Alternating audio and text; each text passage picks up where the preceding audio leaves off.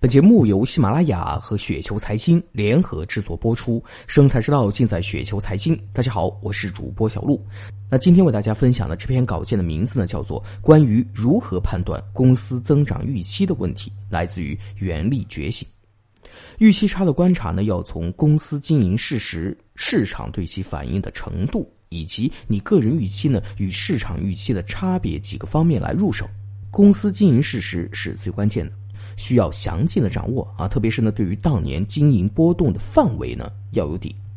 然后呢，对于这个公司未来至少三年的经营节奏呢和趋势有明确的展望和预估。那有了这些理解呢，你就可以与目前股价呢进行一个比较，从中感受是否存在明显的预期差。那比如一个公司目前经营稳健。当年的业绩呢，大概能到亿元 EPS，但目前经营稳健，主要是占收入比重百分之八十的传统产品呢比较清气。如果仅仅如此，过个两年呢，这个产品到天花板了啊，那这个公司呢也没有什么看点，甚至呢会走下坡路了。但通过调查啊，你发现公司目前呢正在孕育一个新的产品。那这个产品呢，是公司在原来技术路线上开辟的新产品，其对应的下游需求比老产品呢要广阔的多，且产品壁垒极高，毛利率呢也很高，目前占收入比重百分之十，但增速呢翻番。那从这里呢，我们就可以看到，对这个公司的预期主要呢应该是定在与新产品的前景，老产品呢在未来三年是稳健的现金流，但主要的弹性呢将来自于新产品。不但的规模迅速会扩大，收入占比会提升，而且毛利远高于老产品，能够形成双击。如果这个时候我们发现市场依然在用老产品的经营表现定价，或者市场由于看到新产品需要一些阶段性的困难而不急于反应，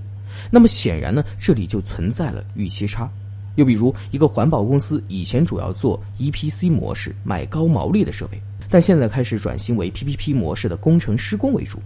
这样虽然短期来看呢，营业收入规模可能增速较快，但由于呢工程业务利润率低、现金流差、利润的含金量呢也差，所以呢同样的利润额，其估值呢应该相比过去下降。那相反的例子，比如一个软件公司原来呢是卖产品或者是做项目的，如果其业务大部分呢升级到了云端的模式，从一次性销售收入改为了细水长流的按年服务收费模式。那么在其他条件不变的情况下呢，应该会相比过去溢价，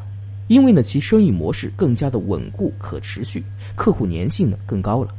那其实这个道理呢都非常简单，关键呢其实不在于估值，而在于呢对这个公司产品前景的商业判断力之上，